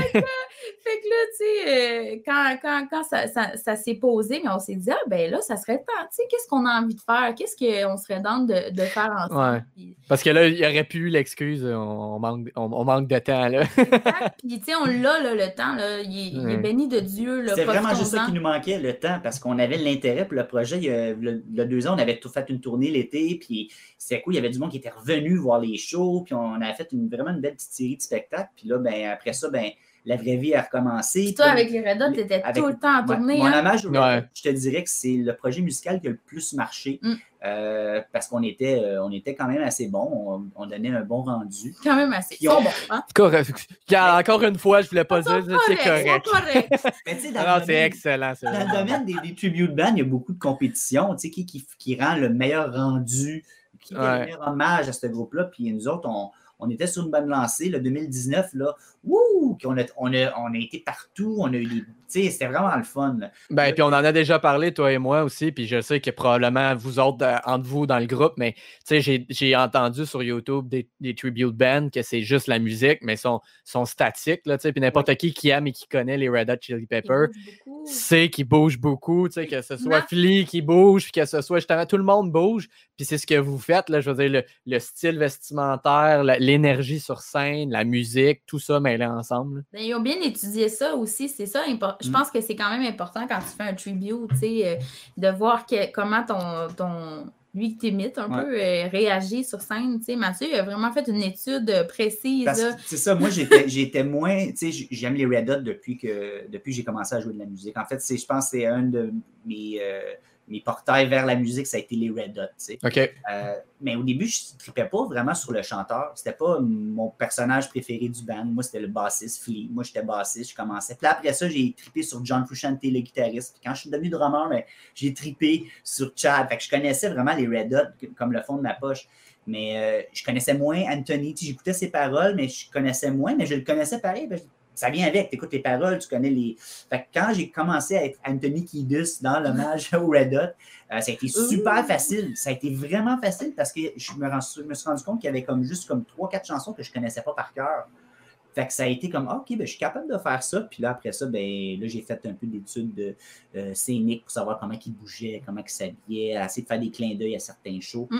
Je pense que c'est ça qu'on offrait qui était différent des autres hommages, c'est que nous autres, on, on diguait deep, là, on creusait vraiment creux pour l'interprétation du personnage, puis euh, le souci du détail des costumes, puis la disposition scénique. Tu sais, si on arrivait dans un show que le guitariste puis le, drama- euh, le guitariste puis le bassiste étaient inversés, on n'aimait pas trop ça parce qu'on voulait être sur le même bord, tu sais. Fait qu'on essayait de faire marcher ça comme ça. Fait que, ben, longue view. Le perfectionnisme. Euh, Puis là, ben, on parlait de ça parce que justement, on, on a mêlé ça avec la pandémie. euh, Oui, oui. c'est ça, c'est là où j'imagine. Euh, Est-ce que.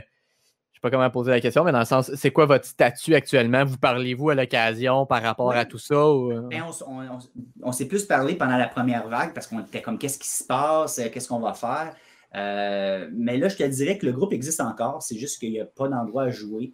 Euh, puis, euh, je veux dire, puis on fait pas vraiment de recherche non plus. On va pas aller faire un, show live là, sur Internet avec les Red Hot.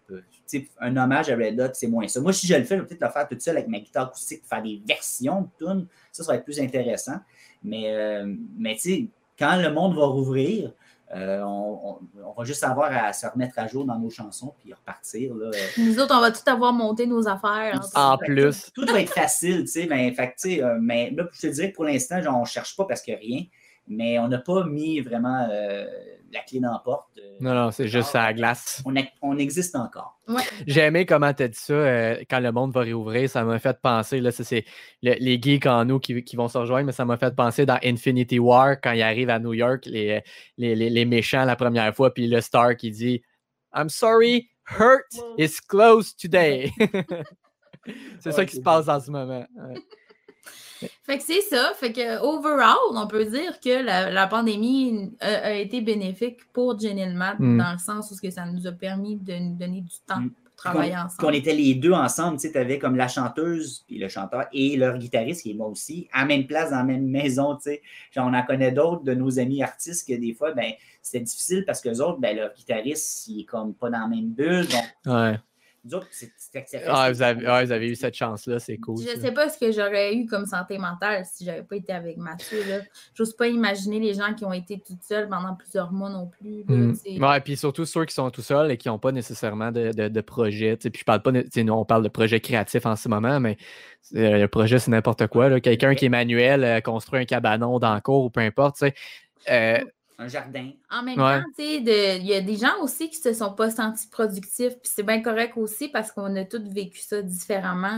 non, non, je suis entièrement, ça différemment. entièrement d'accord, mais j'ai le feeling quand même que ces gens-là qui se sentent pas, qui se sont pas sentis productifs, ils s'en. Ben là, j'écoute, peut-être que je, suis- je me trompe, mais ils s'en veulent peut-être, tu sais, dans le sens que la culpabilité des fois qui vient avec de mon Dieu, j'avais le temps de faire quelque chose, puis me semble que j'ai rien fait. euh, je- je- moi, j'en connais en tout cas des gens qui, qui ont vécu ça. Puis, puis c'est poche parce que en même temps, tu essaies de leur faire comprendre, mais c'est pas grave. là. Chacun, comme tu as dit, chacun le vit différemment.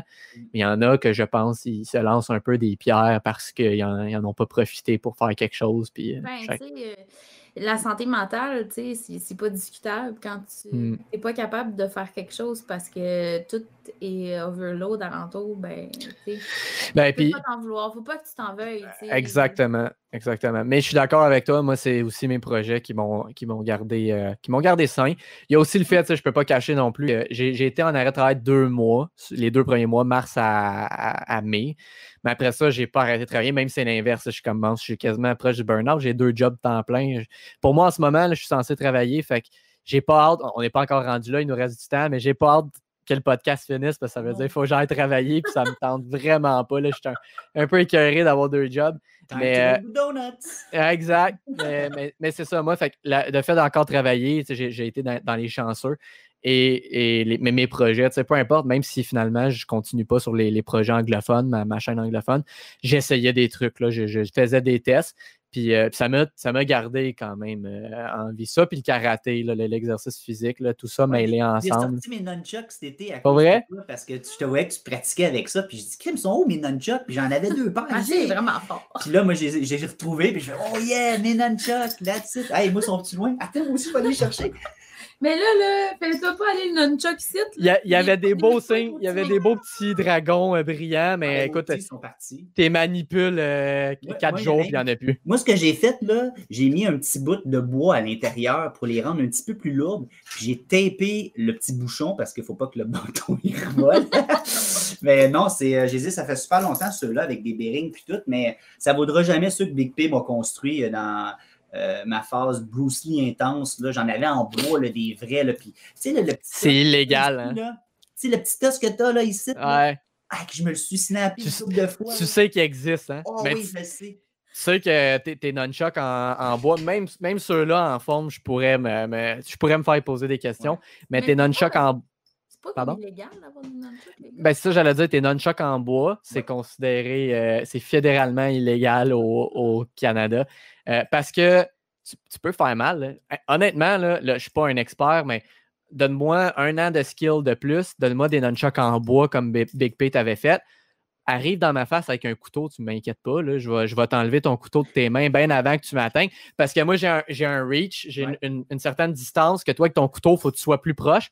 Puis Ouais. quand, quand tu les contrôles, puis que c'est en bois, tu peux casser des os facilement. Là, tu Mais c'est bien rare, tu sais, que t'as ton nunchuck euh, dans ta poche arrière quand tu te promènes dans une ruelle. Je suis d'accord, sauf que il y en a.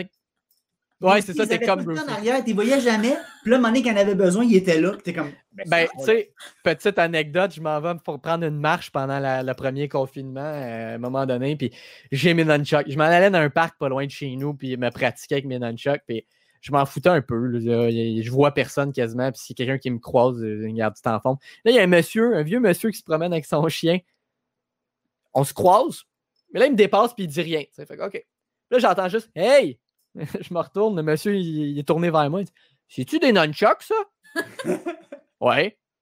Ouais, ouais. euh, c'est pas. euh, on voit pas ça souvent. hein, que- Je ouais, mais inquiétez-vous pas. Là. C'est en forme, c'est pour se pratiquer. Si, si je fais mal à quelqu'un, ça va juste être à moi-même. Puis forme à toi. Ouais, là, le monsieur, dit, en tout cas, on voit pas ça souvent. Là. Inquiétez-vous pas, monsieur. Tout va bien. Tout va bien. mais, mais oui, mais tu sais, t'as raison que c'est rare qu'on se promène avec ça sur nous, mais il y en a des fois qui vont garder ça dans leur auto, tu en dessous de leur banc, au cas où, peu importe. Puis un policier t'arrête et voit que t'as, un- t'as ça, euh, tu peux être dans le trou. Tu peux, Ouais, je sais pas, à- ça, exact, exact. je sais pas à quel point ça arrive souvent. Ben, moi, mais j'en avais en métal en plus. Ça aussi, c'est illégal. Mais il n'y a pas ça à la maison, la gang, OK? Il y en a Là, plus, là, je les ai en a plus, plus. je les ai tous jetés. Euh, à un moment donné, euh, mon trip était fini, puis euh, qu'est-ce que tu veux que je fasse avec ça, c'est nunchuck là.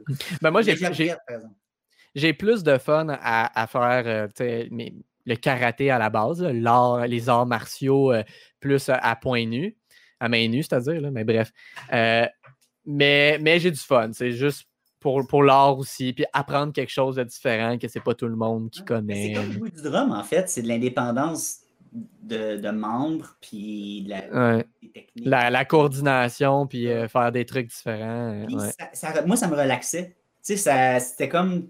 Ça me relaxait, je sais pas. c'était- Ben, puis quand tu commences à pratiquer aussi, il y a certaines routines quand tu pratiques les nunchucks, surtout quand tu es débutant, juste pour te familiariser avec les mouvements.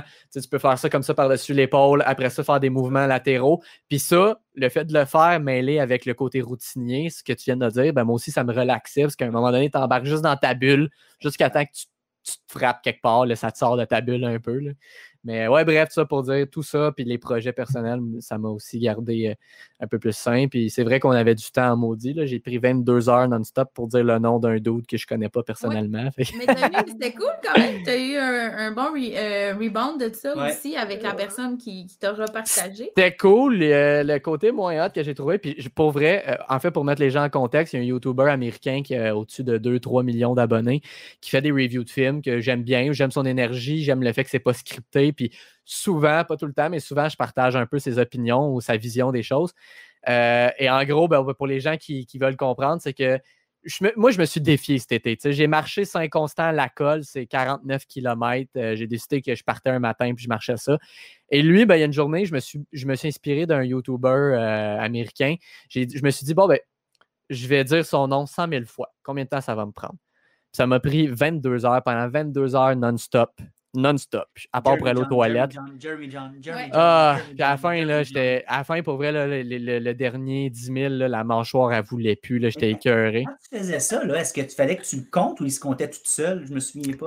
J'avais un compteur sur un site, puis à chaque fois que je le disais, je pesais sur ma barre d'espace. que tu dises et pèses. là. Fait que tu as fait ça Ouais. 100 000 fois aussi. 100, 100 000 fois. Puis probablement un peu plus que 100 000 fois, parce que les fois où. euh, Il y a des fois où, mettons, j'étais- je, je tombais dans l'une, à la fin, je m'endormais, ou où je le disais, je l'ai dit mal plein de fois, là, mais je le disais vraiment tout croche. J'étais comme, OK, lui, je le compte pas. Puis, fait que je l'ai dit plus que 100 000 fois. Puis c'était cool parce que ça allait attiré son attention, puis il m'a accordé une review. Moi, je voulais juste voir ça allait donner quoi. Mm. Le côté où ce que euh, j'étais comme, ah ouais, je suis moins confortable avec ça, c'est que là, je sentais qu'il se sentait obligé, euh, tu sais, dans sa façon de parler, comme là, commencez pas à tout faire ça parce que je pourrais pas répondre à tout le monde. Puis, puis, mais j'aimerais ça l'inviter au podcast. Je vais le faire bientôt. Je vais lui dire, regarde, je ne veux pas pousser ma loc, mais euh, si ça t'intéresse, de, on pourra en parler de ce que j'ai fait avec ton nom, juste parce que tu sais, au début, puis je le comprends, le gars ne me connaît pas. là. il était, dans sa vidéo, il est comme, tu sais, je sais pas, il est-tu creepy? J'espère qu'il n'est pas creepy, mais il a dit mon nom 100 000 fois. Fait que. Puis, ça, même affaire, les gens ils disaient, parce qu'en gros, quand il a vu ça, il m'a suggéré, ben, choisis un film, je vais faire une review. Moi, je n'avais pas prévu ça, c'était pas mon intention. C'est une chose que j'aimerais discuter avec lui. Je vais lui faire comprendre, c'était pas ça le end goal. Je voulais pas que tu fasses une review. Je, voulais, je, me suis juste défié de faire ça. Puis il aurait pu juste dire dans une de ses vidéos, Hey, salut au gars qui a dit mon nom 100 000 fois, puis ça aurait été bien correct. Fait que le fait qu'il me propose une review, j'ai trouvé ça cool, mais je n'étais pas prêt. Là, je me disais, ah, qu'est-ce que je qu'est-ce que j'y demande? Puis je voulais, euh, même si c'est pas moi le plus grand déf- défendeur de, de la cause canadienne ou québécoise, je voulais lui faire reviewer quelque chose de canadien. Fait que j'ai pris un film de science-fiction de série B juste pour euh, donner un souffle de second souffle de vie à ce film-là. Mais euh, T'aurais dû lui proposer Il pleuvait des oiseaux. écoute, c'est quoi, il pleuvait des oiseaux, je connais même pas ça. Québécois.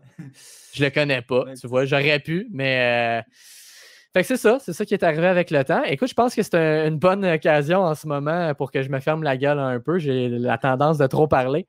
On va écouter une deuxième chanson qui est Oh, le, le coup de cœur familial, qui est la chanson qu'on a- qui a été connue par tout le monde à la base et que toute la famille vous disait tout le temps Julia!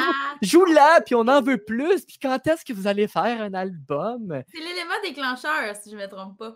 Exactement. Ben, je pense pour vous aussi, le temps que je set up tout ça, vous pouvez peut-être faire la petite intro. Je pense que c'est peut-être ça qui vous a donné envie de, de- de continuer avec Jenny et Matt ou d'aller de l'avant. Qu'on a, qu'on a composé ensemble. Oui, exactement. Sur le bord de l'eau à Ville-la-Salle, avec le moulin Fleming juste en arrière de nous autres. Et puis, euh, on s'est inspiré euh, des, euh, des, des carouges à épaulettes qu'on Ouais. voyait euh, se promener alentour de nous. Puis, c'est-tu le clip que tu nous as aidé à réaliser? Oui, euh, ah, que, que- je vous ai aidé à filmer. En fait, je ne veux pas vous enlever de crédit pour le montage. Donc, moi, j'ai filmé. Puis, quand je regarde la vidéo, tu sais, ça revient tantôt, on parlait quand, être critique face à ce qu'on fait. Il y a plein d'affaires. Là, tu sais, je- euh, dans ce temps-là, j'utilisais encore le 60 FPS sur ma caméra, donc 60 images secondes. Je trouve que le résultat n'est pas beau. YouTube a souvent de la misère avec 60 FPS, dépendamment de ta machine, mais ce n'est pas encore euh, universellement accepté par tous les ordinateurs. Euh, Puis ça fait que, bon, ben moi, je bougeais, la stabilisation était peut-être pas super. Fait que, long story short, j'adore la vidéo, mais quand je regarde, il y a plein d'affaires de façon que j'ai filmé. Je ah, je referais pas ça comme ça. Mais ça revient à ce que vous toujours- disiez tantôt. On est toujours critique. On est. Puis, puis on peut toujours s'améliorer quand vous parliez de vos lives et tout ça. Donc, euh, c'est un, un bon parallèle.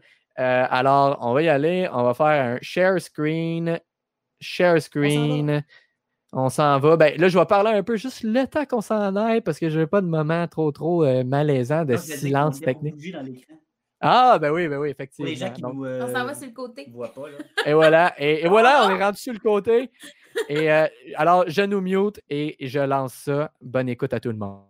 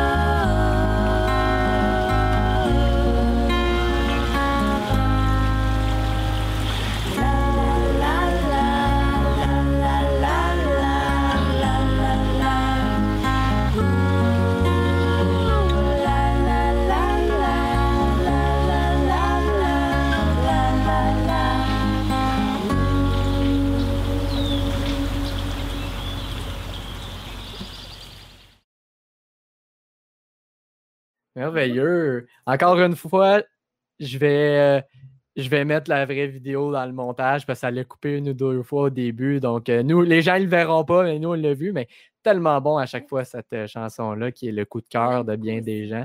Hein, Puis, tu sais, si on regarde tout ce qu'on a fait depuis qu'on a écrit cette chanson-là, hein, c'est ça qu'on se disait cette semaine. On est comme, on est fiers de nous. On a bien travaillé, surtout cette année. On, on se disait ça, là, on se faisait un petit récap, puis on était comme, ouais, on a eu de la broue dans le toupette.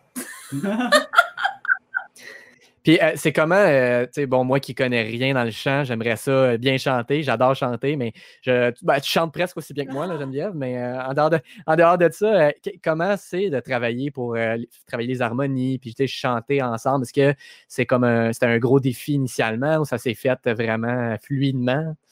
Ben, je pense que Mathieu puis moi, on se comprend musicalement. Des fois, euh, tu sais, je pense que tu as dû sûrement le remarquer en live, il, il chante des, des affaires comme euh, Hey, c'est pas facile, nanana, tu sais, euh, qui n'a pas rapport avec une tune. De l'impro, là. Oui, c'est ça. Puis on, on fait les mêmes mots, puis on s'harmonise directement. On dirait qu'on a une compréhension.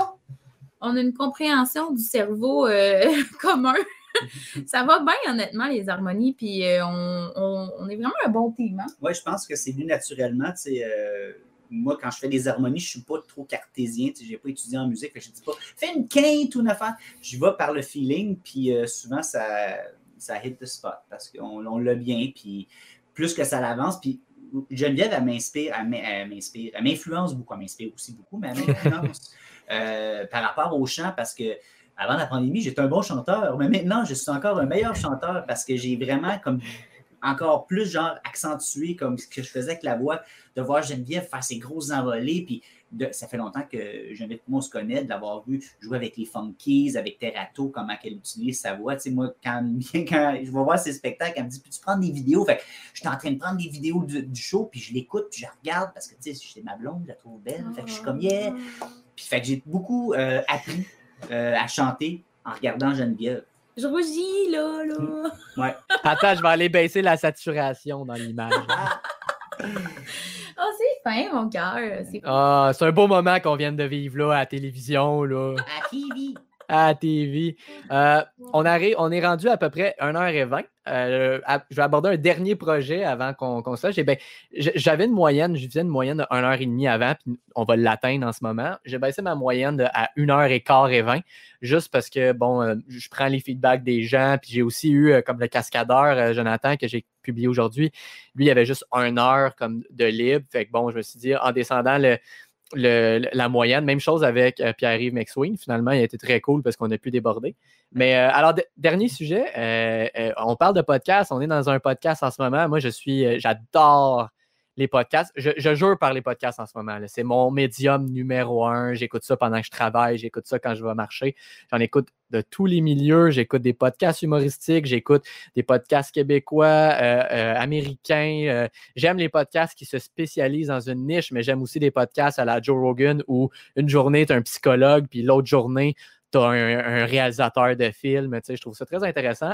Et Geneviève, tu es dans un, un nouveau projet de podcast qui s'appelle Trip à 3. Comment, comment ça a commencé? C'est comment ils t'ont approché, en fait, si je me rappelle, avoir bien compris? Ben, en fait, moi, je connaissais déjà Annie parce qu'on a travaillé ensemble euh, chez The Body Shop, qui était euh, un commerce de produits beauté. J'ai travaillé là pendant cinq ans. Et puis, euh, pendant la pandémie, euh, Annie, m'a approchée puis elle m'a dit Ah, j'aurais vraiment envie euh, de faire un podcast. Puis j'ai pensé à toi tout de suite parce que tu as une belle énergie, comme Rebecca Sophie. J'ai choisi Jonathan. Donc, tu as une belle énergie. Est-ce que tu serais partante? J'aimerais ça que tu fasses comme la section culturelle. Puis, tu sais, dans l'optique où ce que, en étant artiste, sais, des fois, ça arrive qu'on a à passer à la radio ou ça arrive qu'on a des entrevues à faire. Puis, moi, je n'ai pas beaucoup d'expérience dans ce niveau-là, mais j'aime bien ça, tu sais. Puis, aussi les apéros, ça a développé euh, ce skill-là aussi. Fait que j'ai dit, ben oui, tu sais, why not? Euh, c'est aux deux semaines. Donc, euh, d'ailleurs, l'épisode numéro 4 est sorti euh, vendredi. hier. Je l'ai écouté hier. Ah, pour vrai? Je suis allé prendre ma marche, puis je l'ai Nice. en même temps. Nice. Merci de les écouter. On s'amuse. Dans le fond, euh, mon collègue Eric qui parle de bien-être, euh, ma collègue Annie de un peu n'importe quoi. Elle est maquilleuse, mais euh, elle, a plein de, connaissances différentes. On, se complète bien finalement. J'ai bien du fun à travers ça. Puis, ben, on a aussi la web série, en fait, que moi puis Mathieu, on a créée, qui s'appelle Les découvertes de Jen and Matt. Ça aussi, j'ai très hâte. Quand Ouais, est-ce que ça sort? hein? En janvier, le premier épisode est le 8 janvier. Euh, ça va être avec Van Hoo. On a bien hâte de présenter ça. On a enregistré ça euh, au studio Carte Blanche euh, avec les caméras de Production Caméléon. Donc, Ça va être diffusé sur euh, un podcast, en, en fait, euh, les- sur les ondes de musique radio. ouais, OK. Chaque deux semaines. Tu sais, il y a une semaine, c'est euh, diffusé en sur live, YouTube. YouTube et Facebook. Live. Puis euh, l'autre semaine, ça va être à la radio. Très Donc, cool. euh, à chaque semaine, vous allez avoir euh, l'opportunité euh, de faire la rencontre d'un auteur compositeur peut-être qu'on aime beaucoup. Et, Puis à chaque semaine. Ah, excuse-moi, vas-y, vas-y. euh, non, vas-y, vas-y. Ben, j'allais dire à chaque semaine, pendant, pendant combien de temps? Il y a combien d'épisodes? hein? 10 épisodes. OK. Donc, ça va jusqu'à mai, si je ne me trompe pas. Parce que- Quand Ok. même. C'est aux deux semaines. OK. Euh, puis c'est une formule euh, quand même vraiment intéressante. On a eu beaucoup de, de plaisir euh, à tourner ça. En fait, c'est un partage. Tu sais, vu- étant donné la pandémie, tu sais, on s'ennuie de jouer avec des gens. Fait qu'on avait envie de se gâter. Fait que euh, nous, on chante une de nos chansons qu'on fait découvrir à notre invité. L'invité chante une de ses chansons. Il y a une portion d'entrevue. Puis à la fin de l'émission, en fait, on jamme tout ensemble sur une chanson de notre invité. Donc, ça fait découvrir un peu euh, les, les deux les deux artistes, finalement, que ce soit nous ou que ce soit notre invité. Euh, puis, euh, on a fait des belles rencontres humaines euh, remplies d'amour. On a vraiment eu. on a pogné de quoi, je pense, à faire ça. C'était tellement une belle équipe de rêve. On n'aurait pas pu. Ben, c'est ça, vous avez un, un enregistrement en plus professionnel, puis c'est cool. Moi, moi j'aime beaucoup recevoir des invités, fait que j'imagine pas en plus, en- entre musiciens, ça doit être très trippant. C'était vraiment intéressant. Puis, tu sais, on a abordé des sujets différents avec chaque artiste, mais la base, quand même, de la conversation était sur comment ils composent, leur processus, c'est quoi leur expérience. Fait que ça nous a permis vraiment d'échanger aussi avec d'autres auteurs, compositeurs, interprètes, ce qui est très enrichissant dans notre domaine. Mm. Puis, c'est pas nécessairement des conversations qu'on va prendre le temps d'avoir quand on se voit en- dans un lancement ou euh, entre deux performances, parce qu'on on est tout le temps plein de monde ou whatever. Fait que, tu sais, c'était vraiment le temps de s'asseoir, de s'asseoir, pardon, et de jaser, tu sais. Ouais. Fait que c'était vraiment le fun. Puis de ne pas avoir jamais fait ça avant, euh, on ne savait pas qu'on allait aimer autant que ça la portion entrevue. Parce que nous autres, on stressait, il fallait qu'on apprenne la chanson de l'artiste. Donc, moi, euh, pendant les, les- les- le mois, qui, les nombreux mois qui ont suivi ces découvertes, il fallait que j'apprenne les tunes, il fallait que je les arrange. Puis après ça, moi, plus Geneviève, il fallait qu'on trouve les bacs vocales. Fait que moi, j'étais juste dans la portion genre musique. Puis quand on est arrivé, puis on faisait les, euh, les entrevues, j'avais comme plus de stress parce que t'as pas à performer, tu es là pour écouter. C'est cool, hein? Écoutez. Puis, euh, bon, je dis ça, moi, c'est. Écouter, euh, Geneviève aussi. Et ouais, ex- puis, puis écoute, moi je dis ça, suis un peu, euh, c'est un peu ironique parce qu'une une des raisons, il y en a plein d'autres, mais une des raisons que je veux faire le podcast, c'est vraiment pour travailler mon écoute, euh, qui n'est pas toujours excellente. là. C'est pour ça que je fais souvent la joke, je vais me fermer la gueule. Mais, euh, mais oui, c'est cool. Moi aussi, j'ai découvert ça. J'arrête pas de dire à tout le monde, je ne sais pas si je vous l'avais dit à vous, mais euh, c'est mon projet depuis le début, depuis 2015 que j'ai commencé à faire des projets créatifs. C'est le projet euh, avec lequel j'ai le plus de plaisir. Pour moi, c'est celui où j'ai le plus d'aisance et que c'est le plus naturel. J'aime beaucoup parler, tu sais, à la base, je voyage pour euh, rencontrer des gens. Donc, j'aime parler avec les gens et, euh, et- et ça, c'est une occasion de le faire. Qui plus est, en- pendant la pandémie, ben, ça me permet de garder un côté social. Ça me permet de parler avec des gens. Bon, vous, on est souvent en contact, mais ça reste cool. Puis avec des gens aussi que j'aurais pas pu parler normalement. Fait que ça me permet d'apprendre des choses, de m'inspirer. Puis je trouve ça très cool. Et la portion entrevue au début, ça me stressait un peu. Je veux, je veux pas, que- moi, je veux que ce soit une conversation, conversation. Des fois, je pense à des questions un peu s'il y, a- il y a des sujets que je vais aborder, mais je veux que ça, ça flow comme si on était autour d'un verre puis qu'on se parlait. Et au début, ça me stressait un peu. Est-ce que ça va se bien se faire? Puis finalement, j'ai réalisé que oui. Là, quand ça parlait avec le monde, puis tout le monde a quelque chose à raconter, puis même, c'est même le défi, c'est de se limiter, parce que ça pourrait continuer longtemps. Là. Oui, vraiment, euh, on a eu cette problématique-là aussi avec nos invités, parce que eux autres, ils posent des questions aussi, puis Mm. c'est souvent super intéressant. Euh, moi, dans le fond, Mathieu, il a assuré toute la partie euh, plus musicale, tout ça. Moi, j'ai fait tout l'aspect logistique, euh, la liaison entre les différents départements, les différentes équipes, le marketing web, la promotion, le lien avec les artistes, les, suivis, l'écriture des épisodes. Je- fait que pour moi, d'arriver puis de juste pouvoir me laisser aller en confiance parce que j'avais une bonne équipe. Tu sais, cette journée-là, ben, ces quatre jours-là, parce qu'on a tourné ça en quatre jours, finalement. Euh, ben, tu sais, ça n'a pas de prix non plus, tu sais, euh, de ne pas avoir à s'en soucier. Quand, quand c'est Mhm. bien organisé aussi, euh, Ouais. il y a moins de stress qui découle de ça.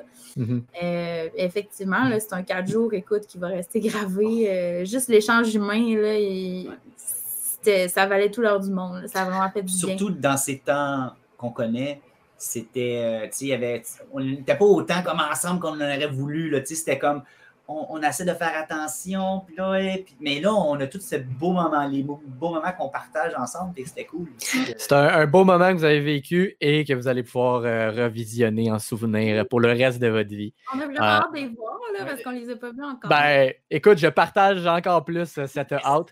Euh, donc, euh, Jenny et Matt, Geneviève et Mathieu, merci beaucoup d'avoir accepté de venir euh, au podcast. C'était très le fun pour plein de raisons, autres que juste la réalisation du podcast.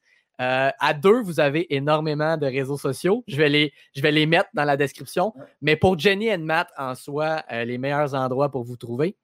Instagram, Facebook, YouTube. Surtout YouTube parce qu'on n'a pas beaucoup d'abonnés. Euh, c'est quelque chose qu'on est en train de développer. On parlait de monétisation tantôt. Donc, plus vite on atteint 1000, plus vite on pourra monétiser notre musique. Sans oublier aussi Patreon euh, slash Jenny Matt Music. Ça, c'est vraiment the place to be si vous, si Ouais. vous carez à propos de nous autres. Ben, parfait. Je, je vais mettre tous les liens, comme je disais, dans la description. Et au cas où quelqu'un écouterait seulement la version audio, euh, justement, pour aller. euh, vous- je pense que vos liens sont tous sur votre page Facebook. on est donc, les euh, Fait que Jenny, G-E-N-Y, et euh, ben, en fait, le compte, là, euh, il- il- si on tape Jenny et Matt, on va le trouver. Euh, c'est Jenny Matt Music, je pense. Ok, sur bon, ben, Instagram. parfait. Fait que, Jenny euh, en-. Matt, euh, avec euh, le petit euh, 8 là, euh, qui dit Euh, J'oublie toujours le nom de ce symbole-là. Cette affaire-là, exact. Fait que, écoutez, sinon, euh, si vous êtes juste en audio puis vous voulez être certain, venez sur YouTube, Fringe Channel ou euh, Fridge Show. Vous allez trouver l'épisode et les liens sont là. Donc, encore une fois, merci à vous deux. Ça me toi. fait plaisir, puis euh, on se voit nous autres euh, pour l'apéro de décembre sur Patreon, mon beau Cédric. Oui, Merveilleux. Puis, euh, merci à tout le monde. Salut. Bye. Bye. Merci d'avoir été là.